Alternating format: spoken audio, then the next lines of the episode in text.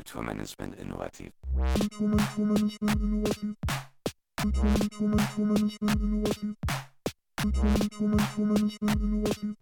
Kulturmanagement innovativ. Herzlich willkommen zu unserem Podcast Kulturmanagement innovativ Kontakt. Ein Projekt der Hamburg Open Online University von und mit Studentinnen des Instituts für Kultur- und Medienmanagement an der Hochschule für Musik und Theater in Hamburg. Mein Name ist Joyce Dietrich.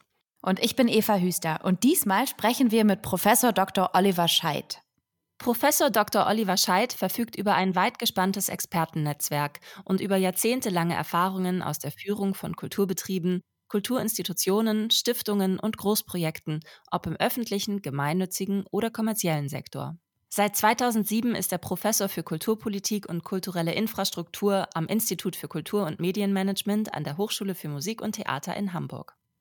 Als Autor hat er sich in mehr als 150 Publikationen vor allem mit den Themen Kulturpolitik, Kulturmanagement und Recht sowie Personal- und Organisationsentwicklung befasst. Und diese große Expertise und jahrzehntelange Erfahrung merkt man ihm auch im Gespräch an. Unserem Eindruck nach zählt dieses Gespräch zu denen, in denen es auch um die Rückbesinnung auf das Wesentliche, auf den Kern von Kultur und Kunst geht, wie man insbesondere bei seiner Auslegung des Innovationsbegriffs im Zusammenhang mit Kunst und Kultur hören kann.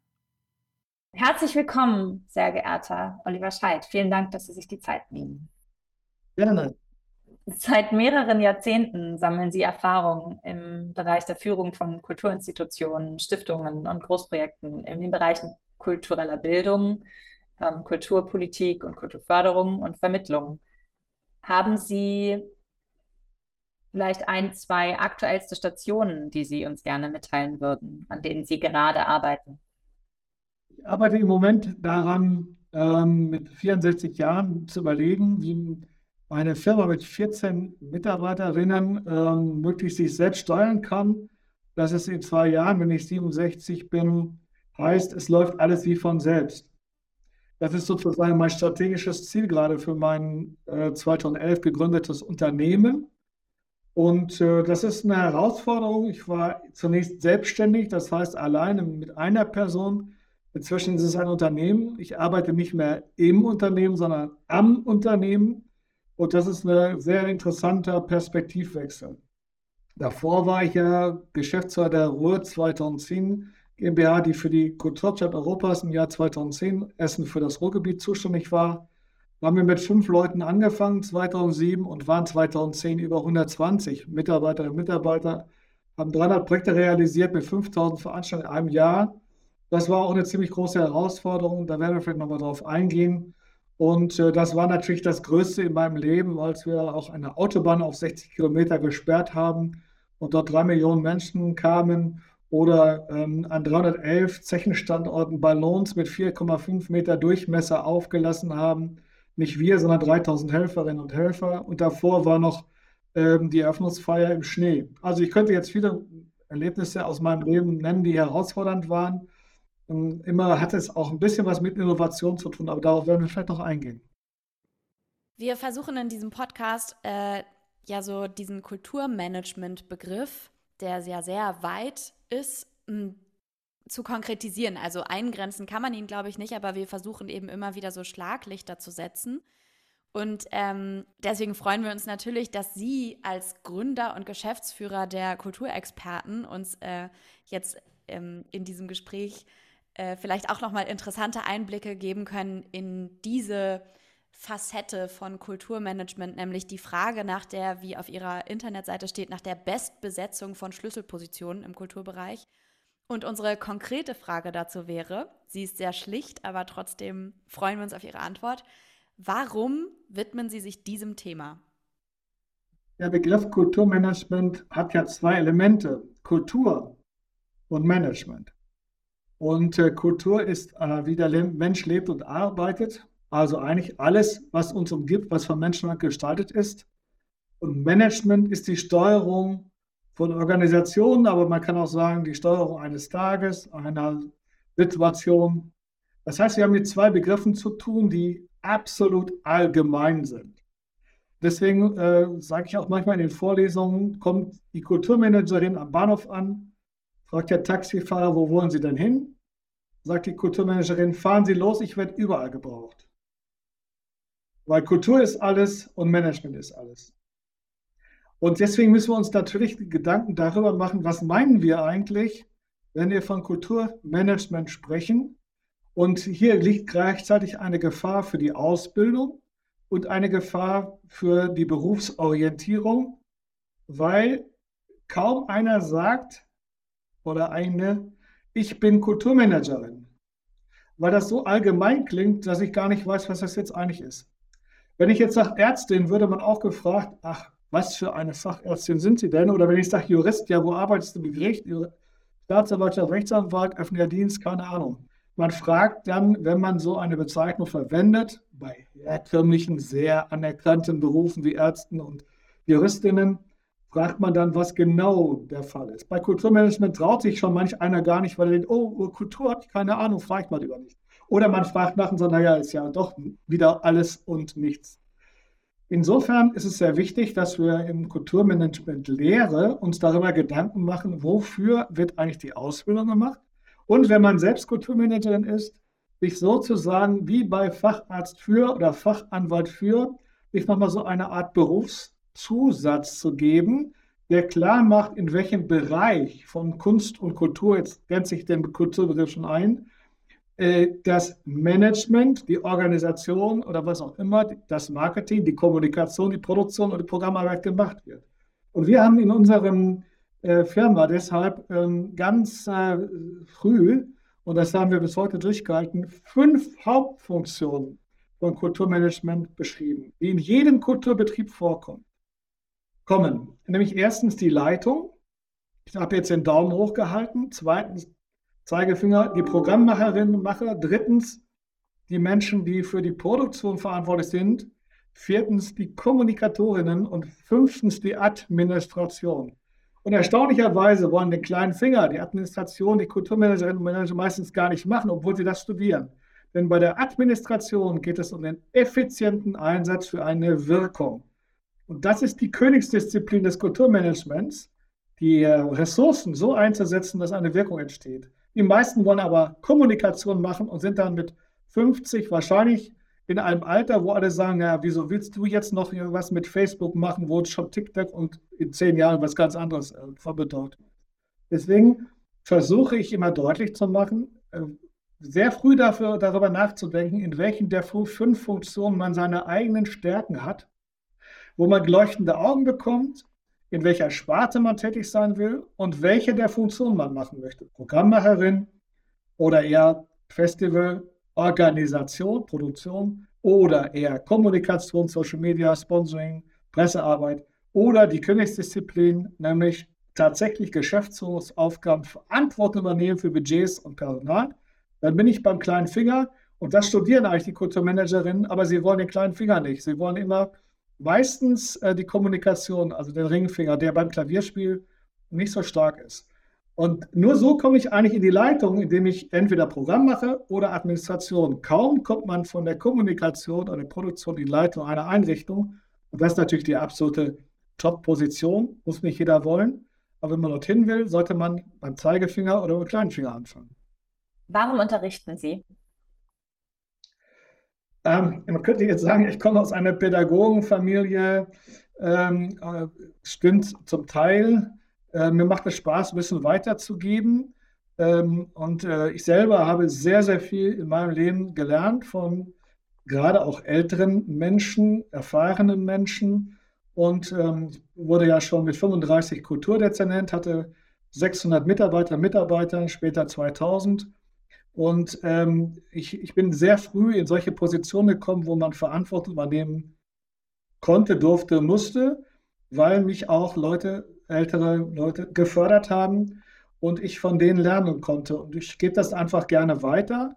Zweitens ist es auch eine große Bereicherung. Ich bleibe, da denke ich, auch ein bisschen jung im Denken.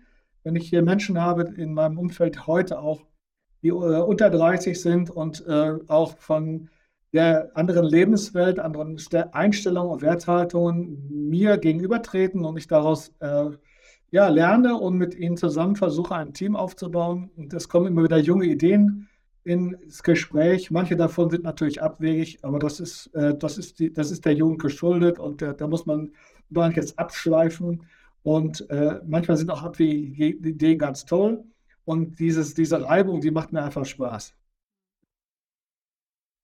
Also unser Podcast handelt ja nicht nur von äh, diesem sehr breiten Begriff des Kulturmanagement oder sehr ungenauen Begriff, sondern auch von dem sehr speziellen Begriff des, der Innovation.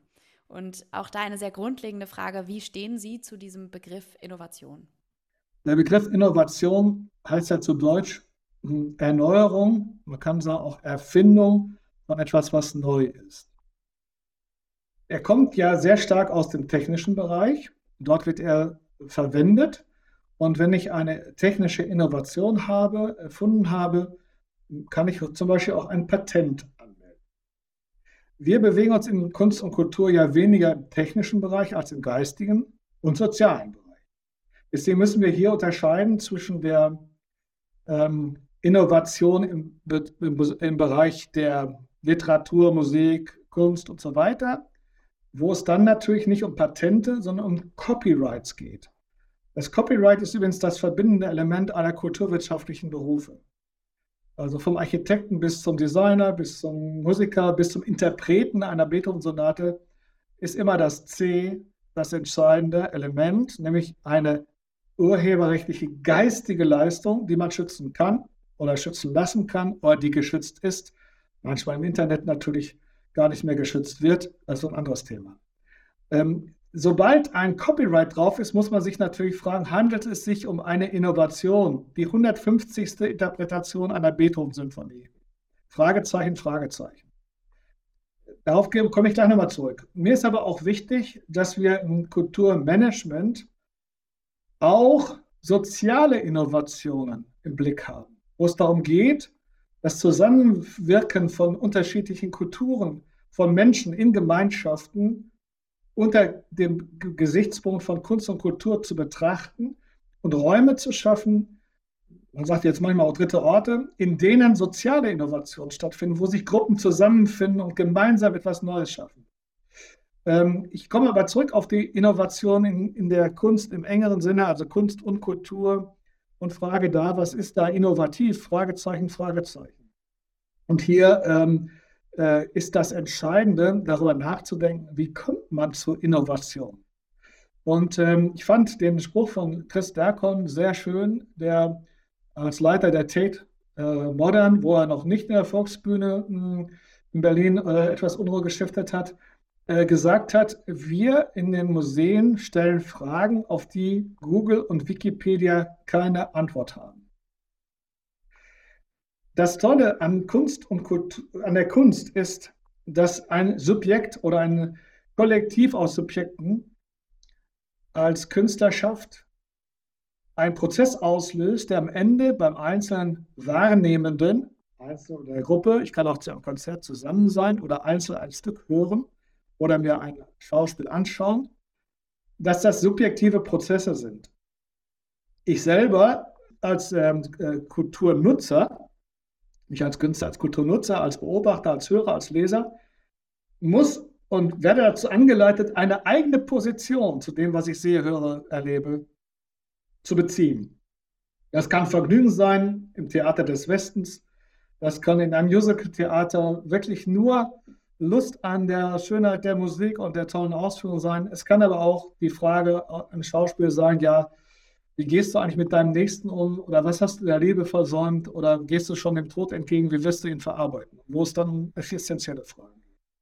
Aber immer werde ich dazu angeleitet, meine subjektive eigene Position zu dem, was ich da erlebe, erfahre, ähm, einzunehmen. Und ich meine, dass darin immer schon auch eine Innovation für den Einzelnen steckt, weil, ja, weil ich ja dazu gezwungen werde, meine eigene Position zu überdenken, oder auch zu sagen, ja, das könnte man auch anders sehen. Insofern ist Kunst innovativ, immer auch innovativ. Aber sie ist natürlich dann vor allen Dingen innovativ, wenn etwas gemacht wird, was es vorher so noch nicht gab. Und das kann man ja über die Jahrhunderte beobachten, wie die Menschen Werke ähm, äh, erarbeiten, die ihre eigene Begrenztheit überschreiten, wie es so schön heißt im UNESCO-Kulturbegriff. Der Mensch schafft Werke, die seine eigene Begrenztheit überschreiten Und diese Werke, die innovativ sind, wie eine Bach-Matthäus-Passion oder eine, ein Goya-Bild oder ein Picasso-Bild, Guernica oder wie auch immer, neue Perspektiven, neue Sichtweisen, kann aber auch zeitgenössische Momente nehmen. Da steckt natürlich immer etwas Innovatives drin, aber mir geht es eigentlich sogar mehr um das, was ich vorhin gesagt hatte, um die soziale Innovation und die persönliche Innovation, die in der Auseinandersetzung mit Kunst äh, immanent ist. Ich würde mit einer kleinen Nachfrage weitermachen. Und zwar, also ich glaube, dass ähm, wir da vielleicht auch in den anderen Podcasts, die Sie vielleicht nicht gehört haben, aber wir schon, ähm, äh, dass wir da so eine kleine Unschärfe haben in der Frage von, was ist Kunst und was ist Kultur. Also ich wollte nur fragen, ob ich Sie da richtig verstehe. Ähm, nämlich, dass, dass dann eigentlich sozusagen die Innovation über die Kunst kommt und Kultur vielleicht eine etwas übergeordnete Aufgabe hat, über die wir gerne nochmal sprechen können. Genau, also ähm, inwiefern würden Sie dann sagen, also wenn Kunst die Aufgabe der Innovation hat, wenn Sie mir da überhaupt zustimmen, würden, was, was ist dann die Aufgabe von Kultur? Also ist Kultur dann nicht innovativ?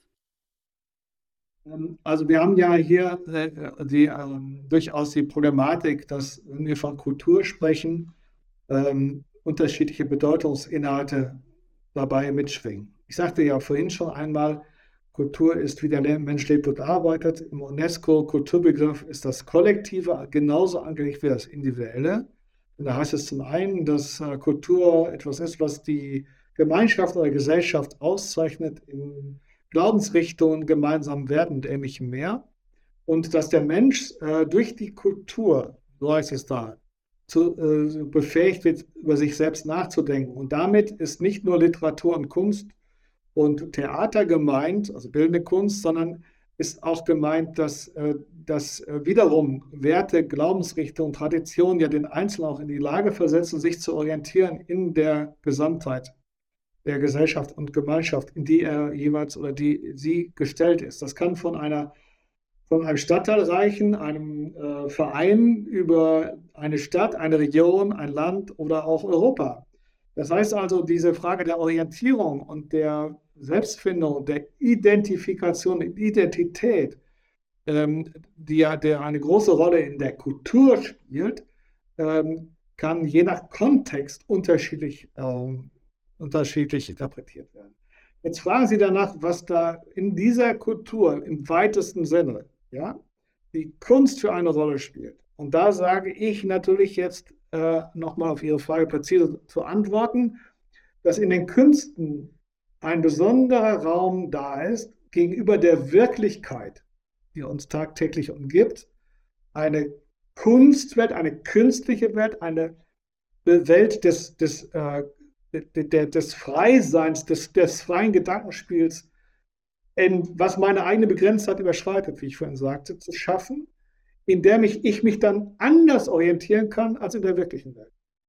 Also in einem Musikstück, in einem Kunstwerk, was ich betrachte, ist eine andere Welt enthalten als die, die mich tagtäglich umgibt. Natürlich kann man jetzt sagen, ja, Moment mal, Scheid, eh, wenn ich mein iPhone dabei habe und so ein Ohrstöpsel, dann ist das auch wirklich. Natürlich ist es eine reale Situation, da Musik zu hören. Aber eh, gleichwohl habe ich eine andere Verbindung zu anderen Menschen, zu einer Kultur und zu anderen ähm, Einfällen, Innovation, vielleicht auch mal Innovationen, wenn es nicht gerade nur die Blasmusik aus Bayern, die ich auch höre, ist. Und, und so bekomme ich also eine andere Welt noch mehr in meine eigene tatsächlich reale Welt hinein. Und ähm, deswegen ist die Kunst schon das Reich der, einer, ist das Reich einer gesellschaftlichen Innovation. Oder Kunstorte sind Orte, in denen äh, Menschen man kann das bis hin zu den Aktivisten, die gerade sich an Kunstwerke kleben, in denen Menschen sagen, hier ist Orientierung, äh, da finde ich Orientierung und diesen Raum nutze ich, um anderen Orientierung zu geben oder mit anderen gemeinsam Orientierung zu finden. Und deswegen sind die Kunsträume und die künstlerischen Erlebnisse nicht systemrelevant, wie es jetzt immer in Pandemiezeiten hieß, sondern Kunst ist systemimmanent.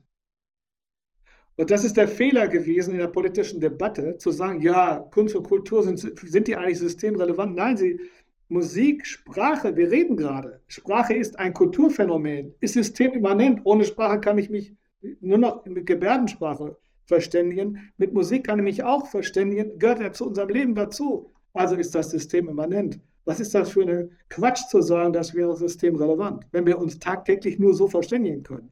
Und deswegen war es so ein Riesenfehler, dass Museen geschlossen wurden, in denen man sich ja auch ohne Sprache verständigt, ohne Sprache seinen Weg findet, Abstand halten muss von den Bildern, Abstand halten kann zu den anderen Menschen und man sich gar nicht ansteckt. Das ist die aberwitzigste Situation, dass Museen geschlossen wurden. Bei Theatern kann ich es ja noch verstehen. weil hätte ja jeden, jede fünf Minuten einen Museumsbesucher reinlassen können. Und da wäre überhaupt gar keine Gefährdung gewesen. Im Gegenteil, die Leute wären wahrscheinlich Schlange gestanden, mit Abstand. Aber wir kommen jetzt ein bisschen, glaube ich, von Ihrem von Ihrer Frage. Ja, aber es ist trotzdem, ähm, also bei mir findet das großen Anklang, was Sie gerade gesagt haben. Äh, ich glaube, viele hätten sich sehr gefreut, wenn Sie nicht nur digitale Spaziergänge in den Museen gemacht hätten. Sie haben, also wir haben in der Vorbereitung auf dieses Gespräch natürlich ein bisschen äh, gesucht nach, ähm, nach Input zu Ihnen und äh, haben die, sind auf die Transformationsdialoge gestoßen von der Kulturpolitischen Gesellschaft, die wir auch gerne verlinken möchten als Empfehlung für alle Zuhörenden. Ähm, dort in dem Gespräch ähm, fand ich sehr spannend, dass Sie dass Sie einmal darauf hingewiesen haben, dass alle mit den, dass die Worte Digitalisierung und Nachhaltigkeit sehr stark ähm, halt so, dass das Labels sind, die verwendet werden, die gleichzeitig oft miteinander vermischt werden in ihrer, in ihrer Funktion. Und ich wollte einmal fragen, weil Sie da darauf hinweisen, dass man trennen soll zwischen Methoden und Zielen und ähm, weiteren Funktionen. Und ich wollte einmal nochmal zurückgehen zur Innovation und fragen, was ist denn Innovation? Wo würden Sie denn Innovation einordnen? Ein, ähm, ja, also Innovation, wir haben vorhin über die Innovationspotenziale, die in künstlerischen Phänomenen stecken, gesprochen. Ähm, Innovation ist ja letztlich nochmal im Kern etwas Neues zu denken, etwas Neues auszuprobieren, etwas Neues zu machen. Und als Kulturmanagerin und Kulturmanager gehen wir jetzt mal auf die konkrete Situation ein. In der Verantwortung für eine Kulturinstitution oder ein kulturwirtschaftliches Unternehmen wird man natürlich schon den Anspruch erheben, etwas Innovatives zu machen, was der Markt bisher so nicht hat, um neues Publikum oder Publikum überhaupt anzusprechen. Ähm, gleichzeitig nochmal wird es natürlich immer in Kunst und Kultur Dinge geben, die man immer wieder erleben möchte. Das Weihnachtsoratorium wird eben jetzt in diesen Adventstagen, zu denen dieses Interview hier stattfindet, hunderte, tausende Mal aufgeführt von Johann Sebastian Bach und das wird auch nicht immer eine innovative Interpretation haben. Aber wir singen nun mal gerne und hören nun mal gerne Gesänge und werden auch an Heiligabend viele Menschen Stille Nacht singen. Also das ist nicht innovativ, ja. Insofern muss man nicht immer den Anspruch haben, innovativ zu sein, aber als Kulturmanager und Kulturmanager will man natürlich auch hier und da innovieren. Warum? Um in der Gesellschaft bei Menschen, die aufwachsen, nachwachsen oder auch schon da sind, einen Aha-Effekt, einen Effekt auszulösen, das hat was, das habe ich so noch nicht gehört, das ist ja was Neues weil letztlich die Menschen ja auch interessiert sind an neuen Dingen, an neuen Erlebnissen, an anderen Erlebnissen, an anderen und neuen Perspektiven. Und dies will man in Anführungszeichen bedienen oder man will sogar sagen, guck mal, du wusstest gar nicht, dass man es auch so sehen kann, ich, ich zeige es jetzt mal. Jetzt bin ich wieder bei den Inhalten. Wir sollten aber als Kulturmanagerin und Manager nicht nur bei den Inhalten anfangen, sondern auch bei der Vermittlung, ich könnte auch sagen Verpackung.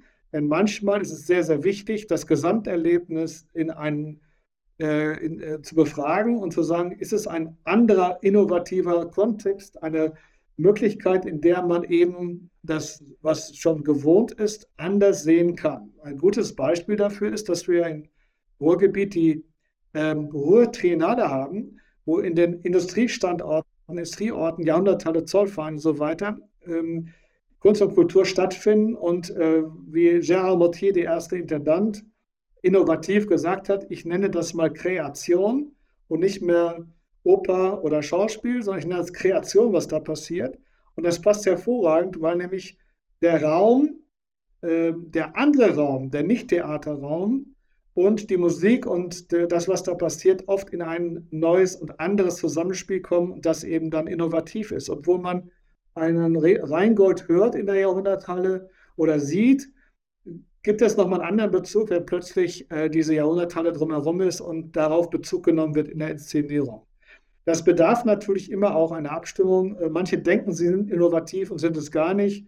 Oder manche Innovation ist natürlich auch ein Versuch, der scheitert, aber das gehört nun mal dazu, denn die Kunst ist auch ein, ein Raum, äh, schafft Räume, in denen äh, Versuche, Versuchsanordnungen, gesellschaftliche Versuchsanordnungen stattfinden, die bewusst auch mal scheitern, so wie jede äh, technische Entwicklung auch mal daneben gehen kann ähm, und, äh, oder auch nicht genutzt werden kann ähm, und ähm, vielleicht Vorläufer dann für eine andere, bessere Entwicklung ist. Deswegen gehört das Scheitern, mein Name heißt Scheit, aber mit EY, äh, zu den zu dem, zu Kunst und Kultur dazu in der, in, äh, als Kulturmanager.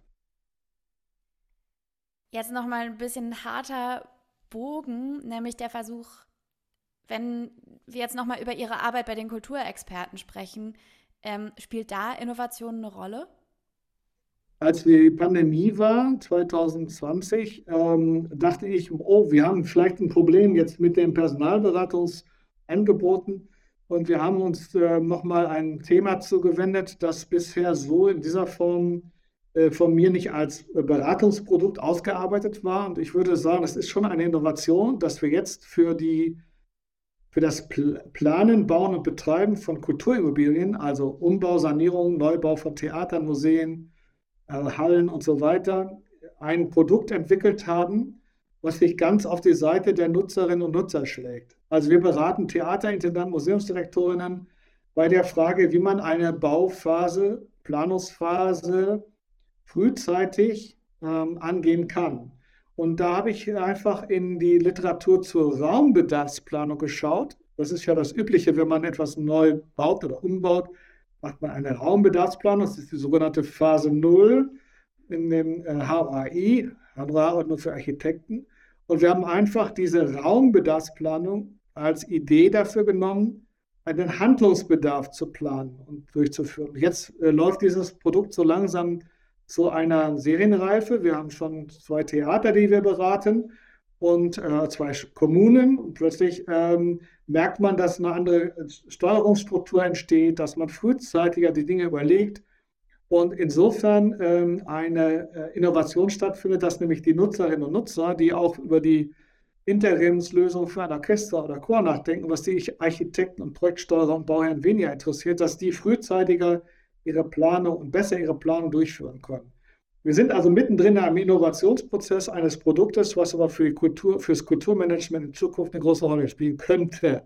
Also die Rückmeldungen sind, sind sehr äh, interessant. Und dazu haben wir auch ein digitales Format jetzt eingesetzt, das heißt Kulturimmobilien Imbiss.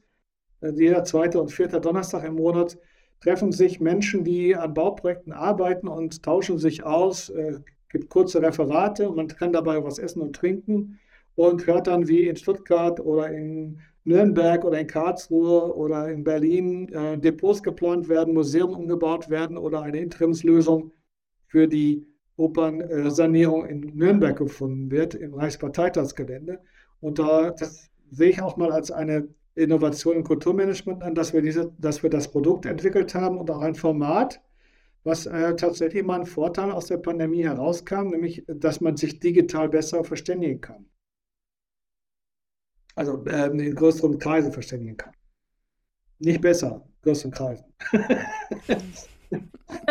Wichtige Unterscheidung. Ähm, gibt es noch ein weiteres Innovationsbeispiel, das Sie uns nennen würden aus, Ihren, aus Ihrer Berufserfahrung? Ne, also ich, ich, könnte jetzt, ich könnte jetzt noch mal aus verschiedensten Zusammenhängen ähm, einzelne Dinge herauskramen. Ich fand es sehr, sehr spannend. Ich komme nochmal auf das ganz zu Beginn erwähnte Projekt Schachtzeichen zurück. Ein Freund von mir hat bei der Kulturhauptstadt gesagt, Mensch Oliver, wir müssten doch eigentlich überall dort, wo Zechen waren, äh, ein, ein Mark Markenzeichen setzen und hat gesagt, wir, da könnten wir doch gelbe Ballons, gelbe Ballons hochlassen, die dann sichtbar werden lassen, wo war mal eine Zeche. Und dann, das war, das war nur eine Idee.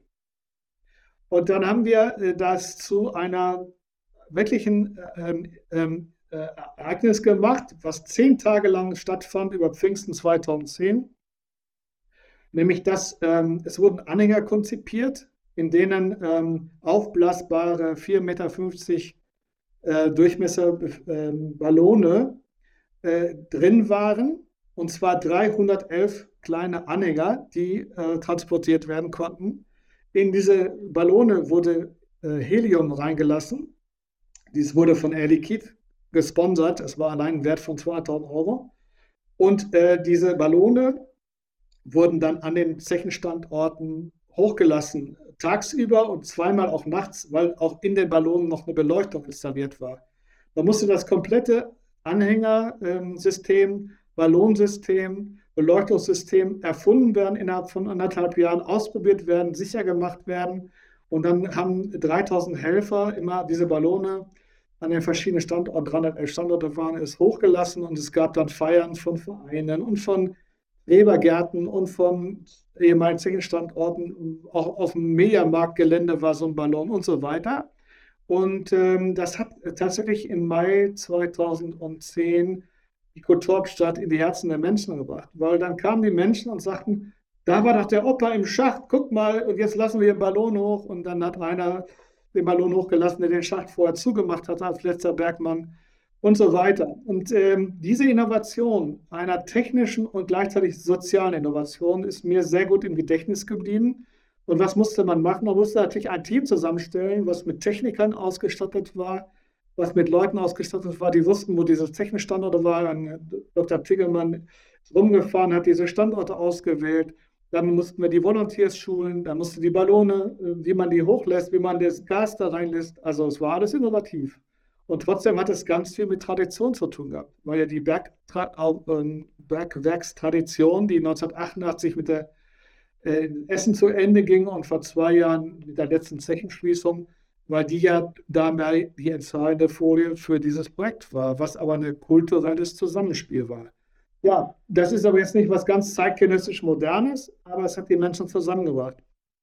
Wir sind ja angehende Kulturmanagerinnen und befinden uns in der, wie wir gelernt haben, VUCA-Welt, also in der volatilen, unsicheren, komplexen und vor allen Dingen auch ambigen Welt und sind außerdem umgeben von wahnsinnig vielen Buzzwords und wichtigen Themen wie Digitalisierung, Identitäten und so weiter. Ähm, da ist es schwer, den Überblick zu behalten und deswegen würden wir oder fragen wir sehr gerne unsere Gäste, was sie uns als angehenden KulturmanagerInnen, also als der nächsten Generation, gerne mit auf den Weg geben wollen? Ich glaube, dass gerade in dieser Situation der Vielgestaltigkeit, und ich will mal die Unsicherheit durch Krieg und Pandemie, die ja, die eine existenzielle Bedrohung auch noch darstellt, und die Klimawandel natürlich, gar nicht außen vor lassen, sondern sagen, ja, umso mehr ist es äh, notwendig, sich zu orientieren.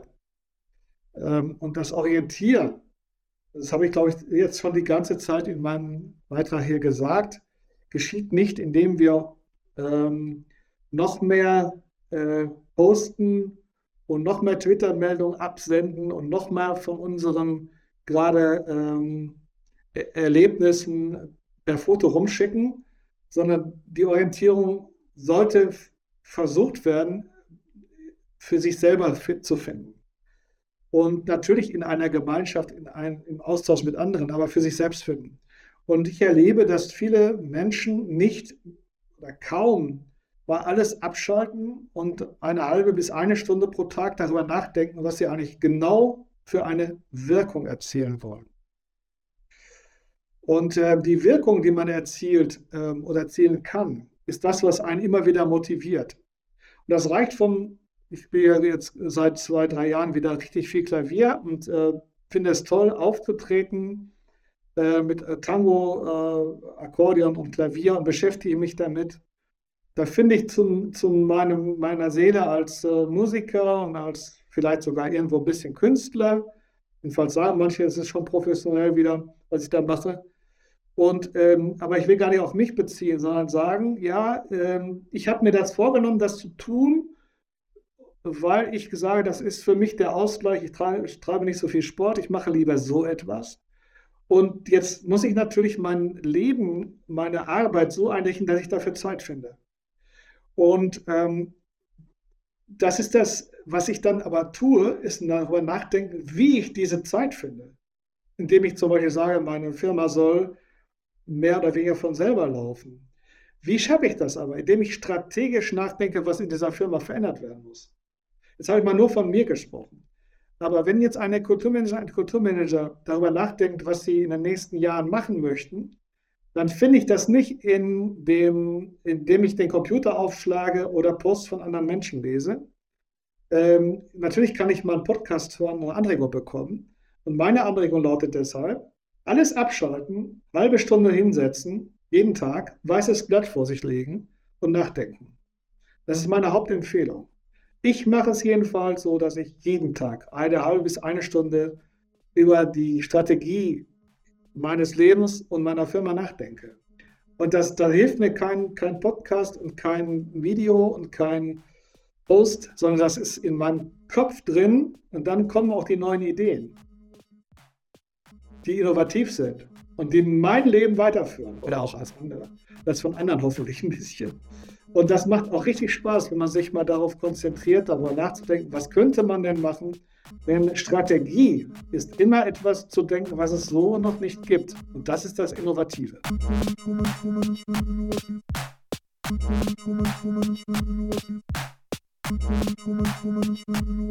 Kulturmanagement innovativ.